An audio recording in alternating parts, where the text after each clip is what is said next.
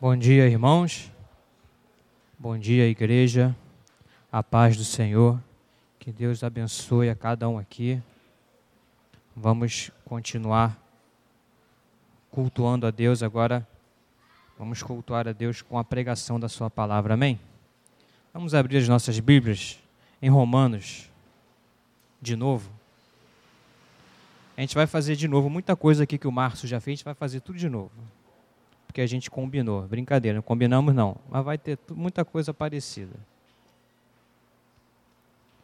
Romanos capítulo 12.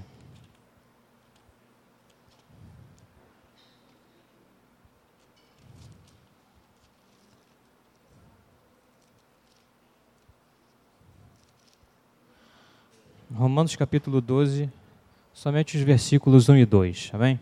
Diz assim: Rogo-vos, pois, irmãos, pelas misericórdias de Deus, que apresenteis o vosso corpo por sacrifício vivo, santo e agradável a Deus, que é o vosso culto racional.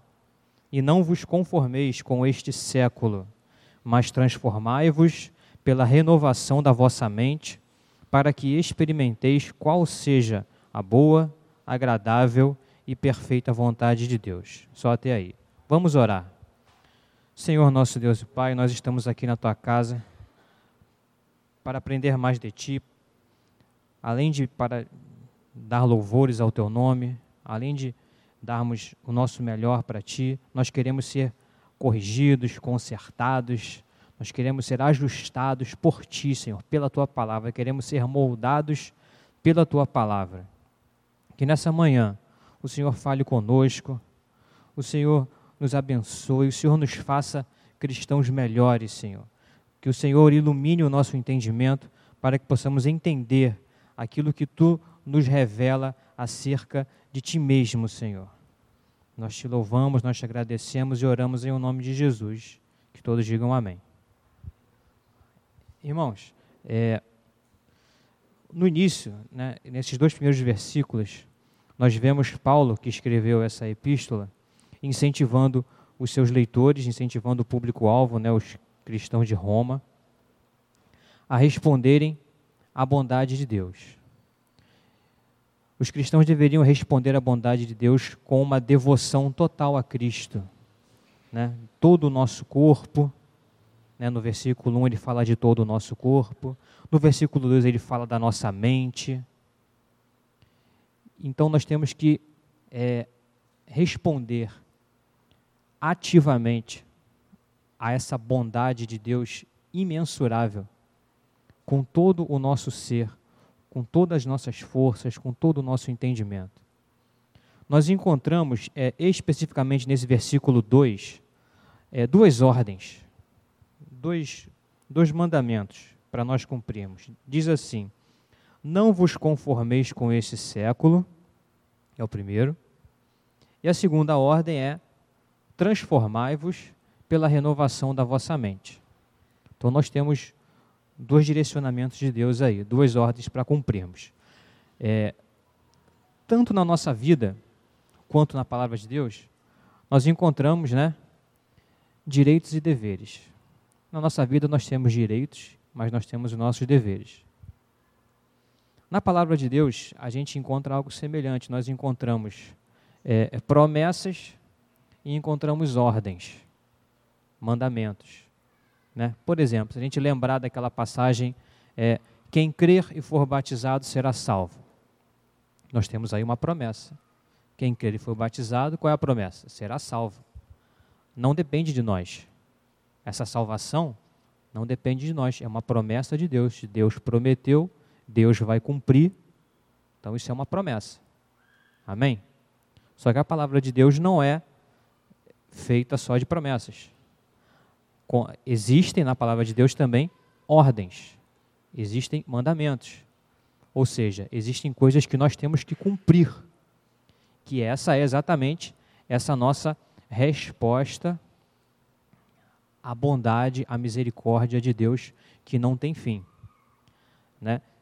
Se a gente voltar alguns versículos antes, né, a gente sabe que a palavra de Deus ela é integral, ela não se divide, não se divide num, não fica compartimentado. Nós vemos antes aqui desse versículo 12, só voltar um pouquinho aqui no versículo 34 do, do, do capítulo 11, só um pouquinho acima. O que, que a gente vê escrito ali? Quem, pois, conheceu a mente do Senhor? Ou quem foi o seu conselheiro? Ou quem primeiro deu a ele para que lhe venha a ser restituído? Porque dele e por meio dele e para ele são todas as coisas. A ele, pois, a glória eternamente. Amém. Então, pouco antes de Paulo dar essas orientações, essas ordens, nós vemos uma declaração acerca de, do como Deus é todo-poderoso, como Deus é tremendo, como Deus é grande, como Deus é eterno, transcendente.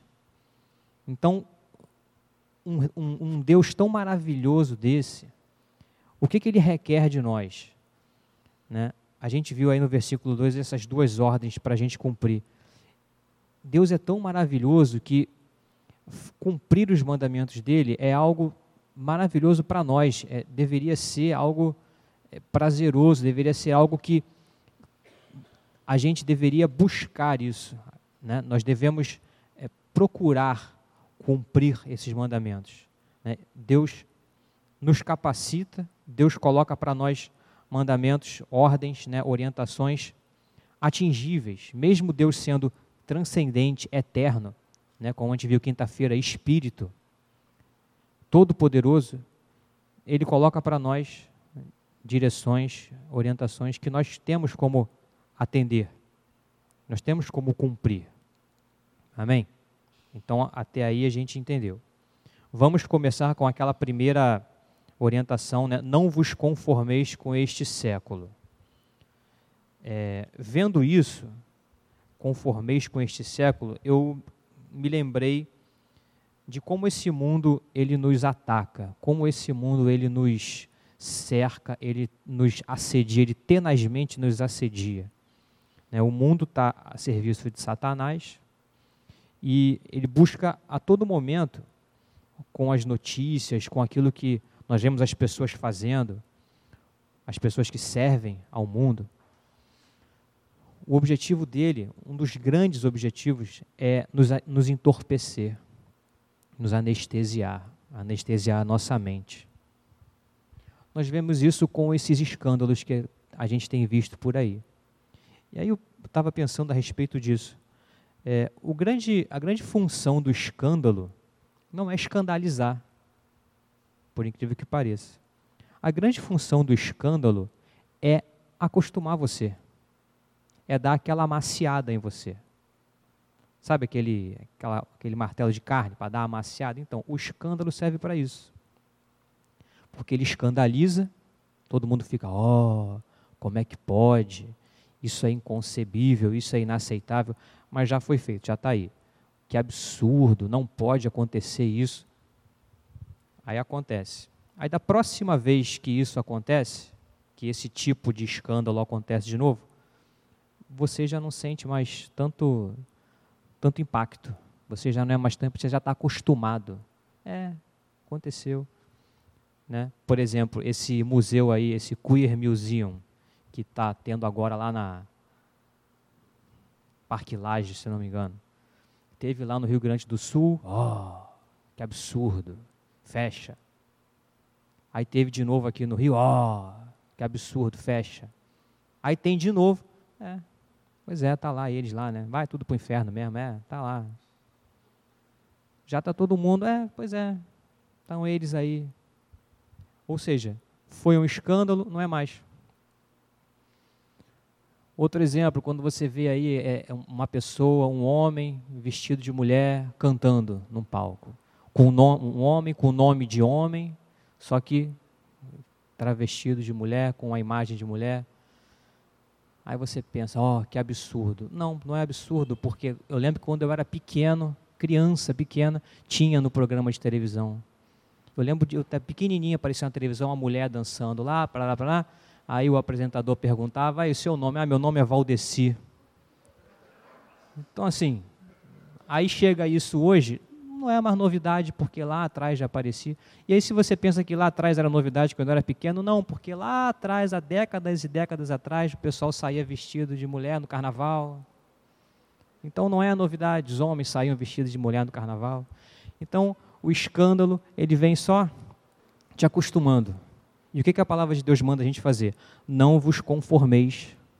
Não é para a gente se conformar. Não é para a gente ficar acostumado. Amém? Não podemos nos deixar acostumar. Ah, aparece lá o vídeo do o marido batendo na esposa, aí joga a esposa do, da varanda do apartamento. Aí o pessoal fica, é, mas há pouco tempo jogaram o filho, bateram no filho, mesma coisa. No carro, bateram no filho, subiram e jogaram da varanda.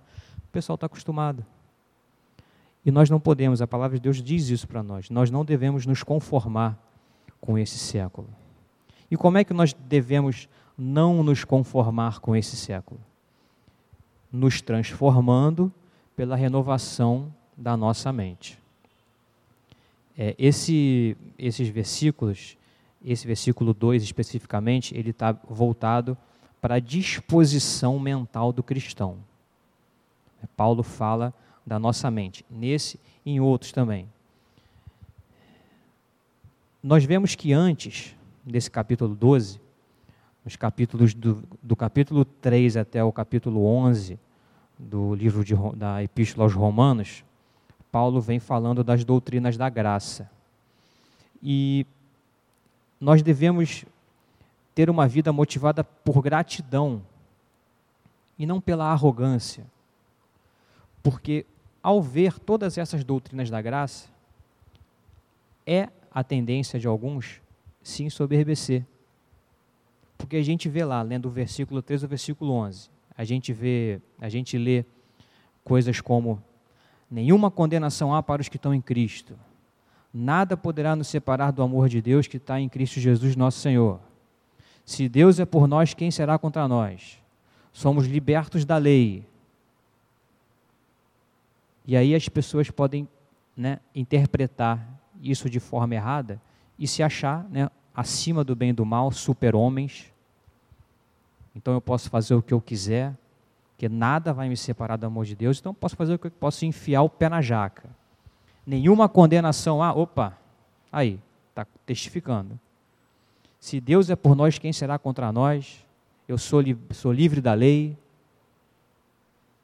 Então nós não podemos levar para esse outro lado. Nós temos que responder a essa doutrina, nós temos que responder à graça de Deus de que forma?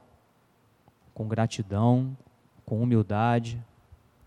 E isso entra na nossa disposição mental, porque tudo que a gente faz toda a nossa postura, todo nossa nosso ponto de vista começa com uma disposição mental.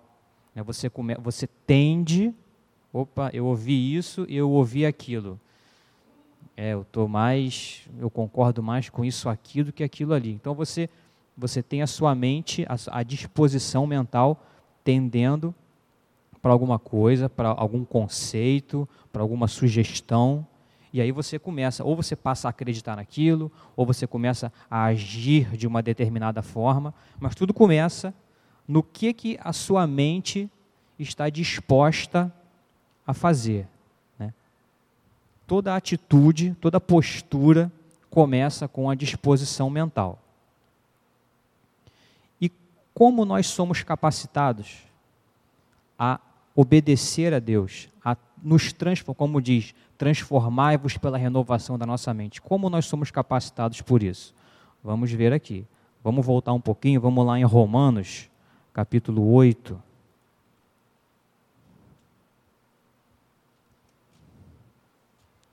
Romanos, capítulo 8, versículo 5. Diz assim: Porque os que se inclinam para a carne cogitam das coisas da carne, mas os que se inclinam para o espírito, das coisas do espírito. E aí, meus irmãos, só um adendo: todo espírito daí para frente é tudo com letra maiúscula. Porque o pendor da carne dá para a morte, mas o do espírito para a vida e paz. Por isso, o pendor da carne é inimizade contra Deus, pois não está sujeito à lei de Deus, nem mesmo pode estar. Portanto, os que estão na carne não podem agradar a Deus. Vós, porém, não estáis na carne, mas no espírito, se de fato o Espírito de Deus habita em vós.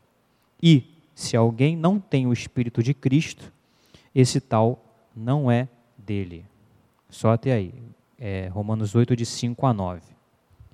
Então, como nós somos capacitados a obedecer a Deus no sentido de transformar a nossa mente, renovar a nossa mente? Nós só podemos fazer isso quando vivemos segundo o Espírito Santo. Nós só conseguimos, nós só conseguimos fazer isso buscando a Deus e seguindo a sua direção. Amém? A natureza humana a nossa natureza pecaminosa está tão corrompida que somos totalmente incapazes de obedecer a Deus. Se a nossa tendência, se a nossa disposição mental é para se conformar com esse mundo, é para se acostumar, é para se moldar com esse mundo, seremos totalmente incapazes de obedecer a Deus. Aqui diz: é, os que estão na carne não podem agradar a Deus. Antes, diz assim: o pendor da carne é inimizade contra Deus, pois não está sujeito à lei de Deus, nem mesmo pode estar. Então, a nossa carne, aquela que a gente tem que mortificar a cada dia, aquela que está falando conosco, é, é, lutando contra as ordens do Espírito, as direções da palavra de Deus, essa ela é incapaz não pode. Não pode estar. Não pode agradar a Deus, lá no versículo 8. Não adianta nem tentar. Então o que, que a gente tem que fazer? Nós precisamos estar debaixo da direção de Deus. Como Deus nos dirige? Deus nos dirige se a gente tiver uma vida de relacionamento com Ele. Relacionamento com Deus é oração, leitura da palavra de Deus, comunhão com o seu povo, com a sua igreja. Relacionamento com Deus é obedecer a Deus. Só se a gente tiver um relacionamento diário com Deus, a gente consegue obedecer a Deus verdadeiramente. Só somos capazes de viver assim se o Espírito habitar em nós. E aí a gente né, fica naquela, ah, mas ah, só se o Espírito habitar em mim, ah, mas o que, que eu faço para o Espírito habitar em mim? Meus irmãos, aquele que foi batizado, foi batizado na água e no Espírito. Se você crê em Jesus Cristo como o Senhor e Salvador da sua vida, se você se arrependeu dos seus pecados, se você entregou sua vida para Cristo, se você passou pelo batismo, se você participa da ceia do Senhor, se você congrega na igreja do Senhor, né? Isso tudo é uma, uma como é que eu vou dizer, uma evidência para você de que o Espírito habita em você. Então, primeiro lugar, não precisa ter dúvida. A nossa vida não é uma vida de dúvida. Você creu no Senhor como o Senhor Salvador da sua vida, no Senhor Jesus, entregou sua vida para Cristo, passou pelas águas, se batizou. O Espírito Santo habita em você. E, da mesma forma como aquele que não tem o Espírito é completamente incapaz de obedecer a Deus, aquele que tem o Espírito Santo, ele é plenamente capaz de obedecer a Deus. Você pode é, ter a certeza, você pode é, vencer as dificuldades, as limitações, porque o Espírito Santo habita em você. Não é você que é bom, não é você que é capaz, não é você que consegue, é o Espírito Santo que te capacita. Então você é habilitado pelo Espírito Santo a obedecer a Deus de forma plena. Você vai encontrar várias, né, nós vamos encontrar várias dificuldades ao longo da nossa vida, mas nós somos capacitados pelo Espírito Santo, que habita em nós, a obedecer a Deus de forma plena. Creia nisso. Né? A vida cristã ela é por fé. Então você tem que crer que o Espírito Santo habita em você. Você tem que crer que é Ele que te capacita. Ah, mas eu não consigo. Ah, eu não consigo parar de fazer isso, não consigo parar de pensar naquilo. Não, você não consegue. Quem consegue é o Espírito Santo. E Ele vai capacitar você. Primeiro você tem que crer, e segundo você tem que se submeter, pedir ajuda, orar. É para isso que nós temos livre acesso ao Pai, é para isso que nós temos a palavra de Deus à nossa disposição, é para isso que nós temos os nossos irmãos. A palavra de Deus diz: suportai uns aos outros em amor. Suportar é isso. Está difícil para um, o outro ajuda. É por isso que a palavra de Deus que a gente tem que preferir um ao, ao outro em honra, em detrimento a nós mesmos. Exatamente para isso. Está difícil para mim? Você precisa me ajudar. Está difícil para você? Eu preciso te ajudar. E assim a gente vai buscando agradar a Deus a cada vez mais. Amém? Porque quem vai subir não sou eu, vai ser a igreja.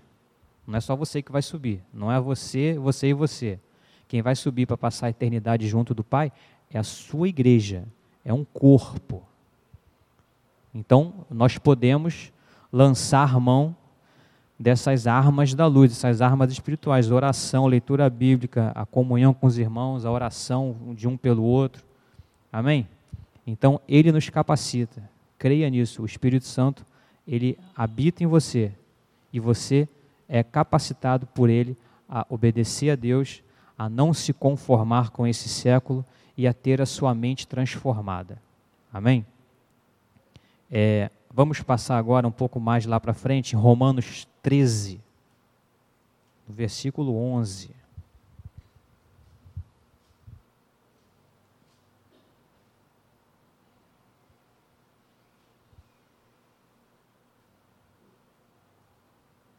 Então a gente vê que a nossa mente ela é renovada quando o Espírito Santo habita em nós. Nós somos capazes de ter a nossa mente renovada, é, o Espírito Santo renova a nossa mente. E lá em Romanos 13, versículo 11, diz assim: E digo isto a vós outros que conheceis o tempo, já é hora de vos despertardes do sono, porque a nossa salvação está agora mais perto do que quando no princípio cremos. Vai alta a noite e vem chegando o dia. Deixemos, pois, as obras das trevas e revistamo-nos com as armas da luz. Andemos dignamente, como em pleno dia, não em orgias e bebedices, não em impudicícias e dissoluções, não em contendas e ciúmes, mas revestivos do Senhor Jesus Cristo e nada disponhais para a carne no tocante às suas concupiscências. Só até aí. Então, a nossa disposição mental, ela também deve ser determinada, também deve ser modificada, moldada pelo interesse, pelo nosso interesse no porvir, na eternidade. Nós estamos aqui no trailer. Nós vamos viver ainda o filme que é a eternidade. É, nessa passagem, o, o, Paulo ele novamente enfatiza o papel da mente do cristão, aqui no versículo 11. E digo isto a vós outros que conheceis o tempo. Está falando de conhecer, está falando de né, da mente, você conhecer alguma coisa. Ele fala de conhecer aqui, ele fala no versículo, no, no capítulo 12, de transformar a nossa mente.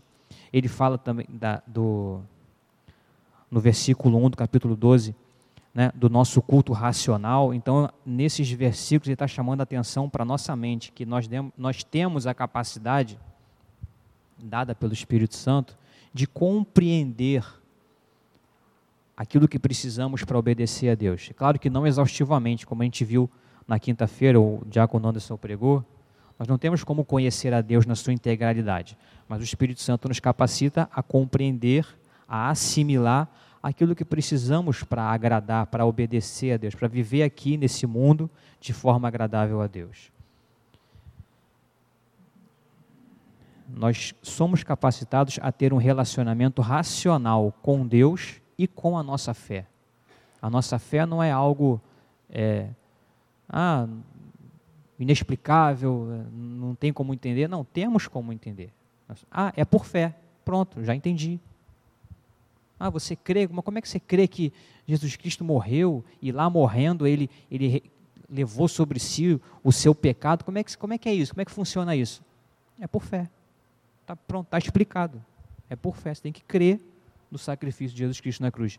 E isso, e o Espírito Santo, ele faz isso não ser um conflito dentro de você. A partir do momento que você crê, você recebe esse, você recebe esse sacrifício de, de Cristo, o Espírito Santo capacita você a não ficar em conflito. Ah, mas eu não entendo, ah, mas eu não sei porquê, mas como é que é isso, como é que é aquilo. Não, você simplesmente crê e você fica em paz, você entende e vive em paz. Como está lá no versículo 13. Andemos dignamente. Precisamos andar dignamente de maneira coerente com a nossa nova posição. Então, nós somos chamados a, a agirmos racionalmente, agirmos de forma coerente, a entendermos o que estamos fazendo. Nós não somos é, fantoches, nós não saímos de si, nós somos, não somos controlados, né? A força. Não tem força. Vamos ver lá em Efésios 4:1, que nova posição é essa? Efésios capítulo 4, versículo 1.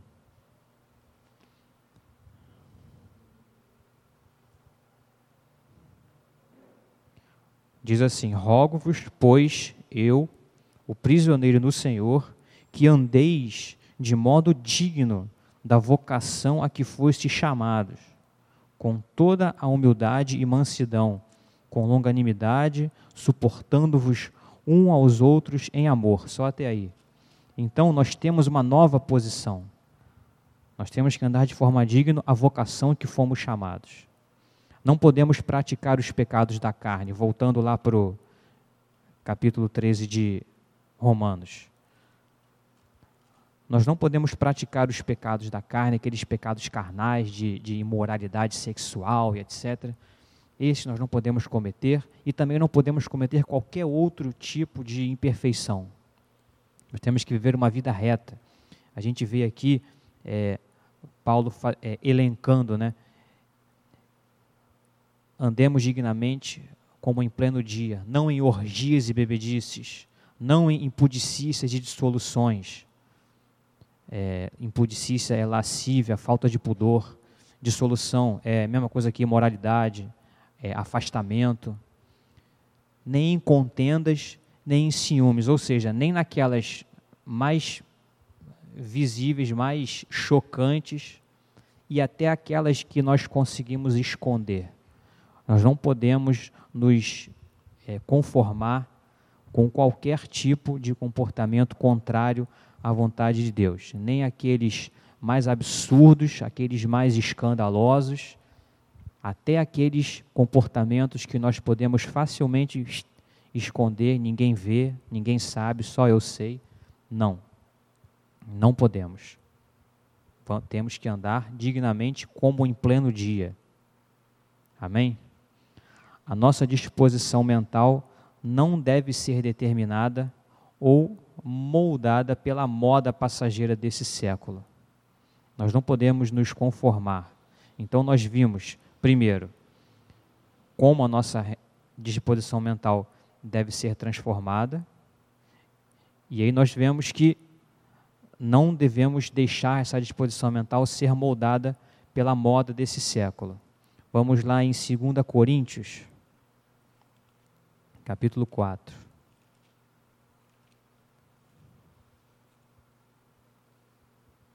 Eita, eita.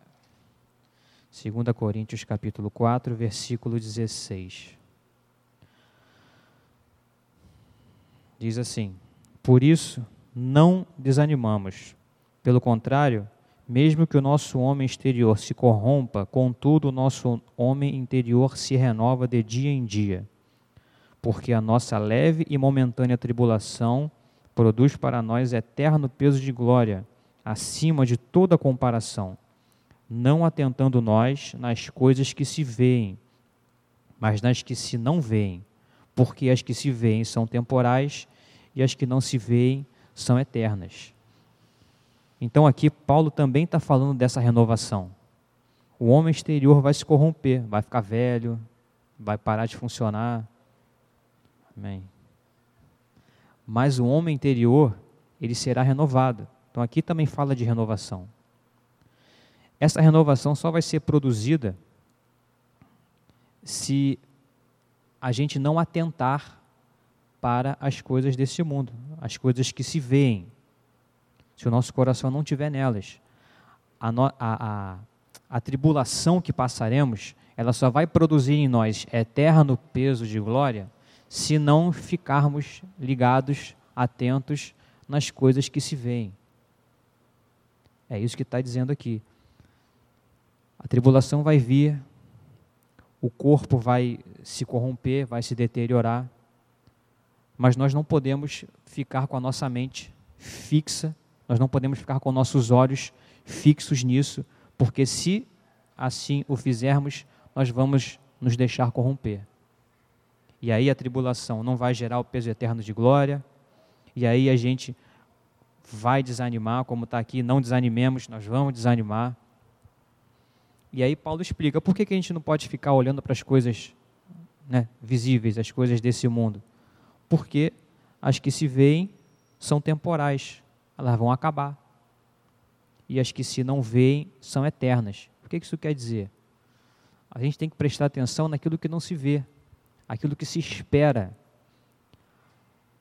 É a partir das coisas que não se veem que vão ser formados novo céu e nova terra. Você vê o novo céu e nova terra, onde você vai reinar com Cristo? Você não vê. É algo invisível. Então é isso que tem que ocupar a nossa vista, a nossa mente. A gente está com essa, tem, temos que estar com essa visão lá. Né? A igreja que vai subir não é a igreja visível, é a igreja invisível. Né? Aquele conceito de igreja visível e igreja invisível. A igreja que vai subir é o conjunto dos cristãos eleitos por Deus. Não é todo mundo que a gente vê. Tem gente que a gente vê nas igrejas, fica sabendo aí de histórias, né? Como é que pode uma pessoa dessa vai subir? Não vai subir. Vai subir é o conjunto dos crentes, dos cristãos eleitos por Deus ao longo de toda a história. Então a gente não tem que se fixar naquilo que a gente vê, e sim naquilo que a gente não vê. Senão a gente vai se cansar. Né? A tribulação vai cansar a gente. A gente vai ficar chateado, irritado, nervoso, com raiva e vai, ah, mas de novo, ah, não aguento mais, porque não param de me perturbar, tá difícil, tá pesado, ah, não quero mais saber. Pronto, aí desiste, vai embora, joga tudo para o alto. Por quê? Porque está olhando para a tribulação. A tribulação é visível, você vê a tribulação, tá? aquilo está acontecendo com você. Mas não é para ela que você tem que olhar, você tem que olhar para as coisas invisíveis que são, como diz no versículo 18, eternas. Amém? Vamos lá agora em 1 João, capítulo 2.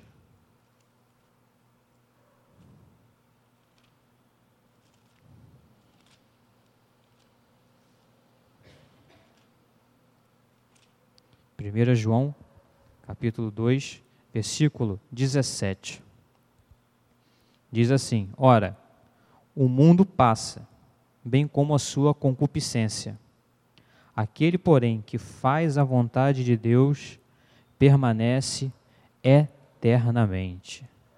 Então aqui João está comparando né, o destino do mundo com o destino daqueles que amam a Deus.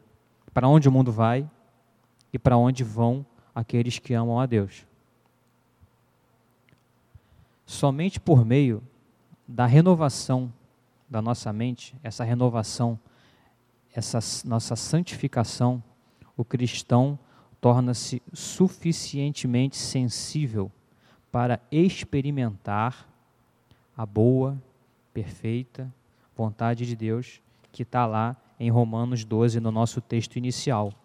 Romanos 12, capítulo 2, diz assim: E não vos conformeis com este século, mas transformai-vos pela renovação da vossa mente, para que experimenteis qual seja a boa, agradável e perfeita vontade de Deus. Então, só cumprindo tudo isso que a gente ouviu, só fazendo desse jeito, a gente vai ser capaz de experimentar a boa, agradável e perfeita vontade de Deus. E qual é o sentido que nós temos aqui de experimentar? Qual é o sentido aqui que nós temos desse, desse verbo experimentar? É no sentido de conhecer é no sentido de executar, fazer. Por exemplo, quando você está em casa e você vê, um, passa na televisão um, um, uma comida, um prato, e você quer experimentar aquele prato, o que você tem que fazer para experimentar aquele prato? Fazer. Tem que fazer para você poder experimentar. Ou então, ah, eu quero experimentar a sensação de, sei lá, saltar de paraquedas. O que você tem que fazer? Saltar de paraquedas. Então, experimentar, nesse sentido aqui, é fazer. Né? Não é algo contemplativo. Né? Quando ele fala aqui de experimentar a boa e perfeita vontade de Deus, não é você ficar vendo, deixa eu ver como é que é a vontade. Ah, a vontade de Deus é maravilhosa, né? Olha que maravilha. Deus é tremendo, Deus é maravilhoso. Glória a Deus, olha que vontade perfeita. Não, a vontade de Deus não é para você contemplar, é para você fazer. É para você cumprir. É isso que Deus quer de nós, experimentar a sua boa, perfeita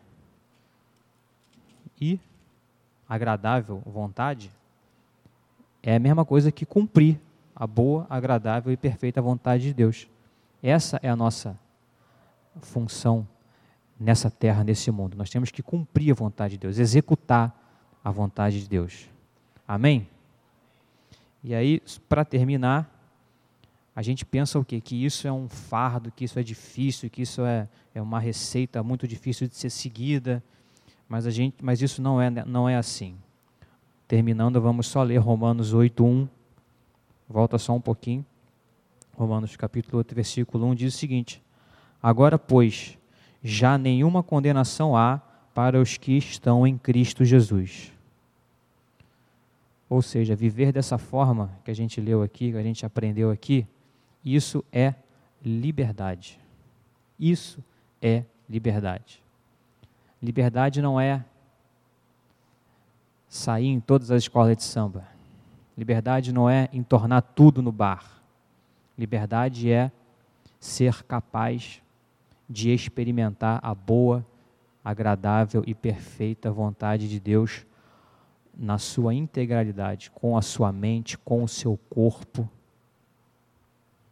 de forma racional, de forma que você entenda e aceite e viva em paz, cumprindo a vontade de Deus. Isso é liberdade. Nós somos capacitados a obedecer a Deus. Isso é liberdade. Amém? Então, meus irmãos, essa é a palavra de Deus para essa manhã.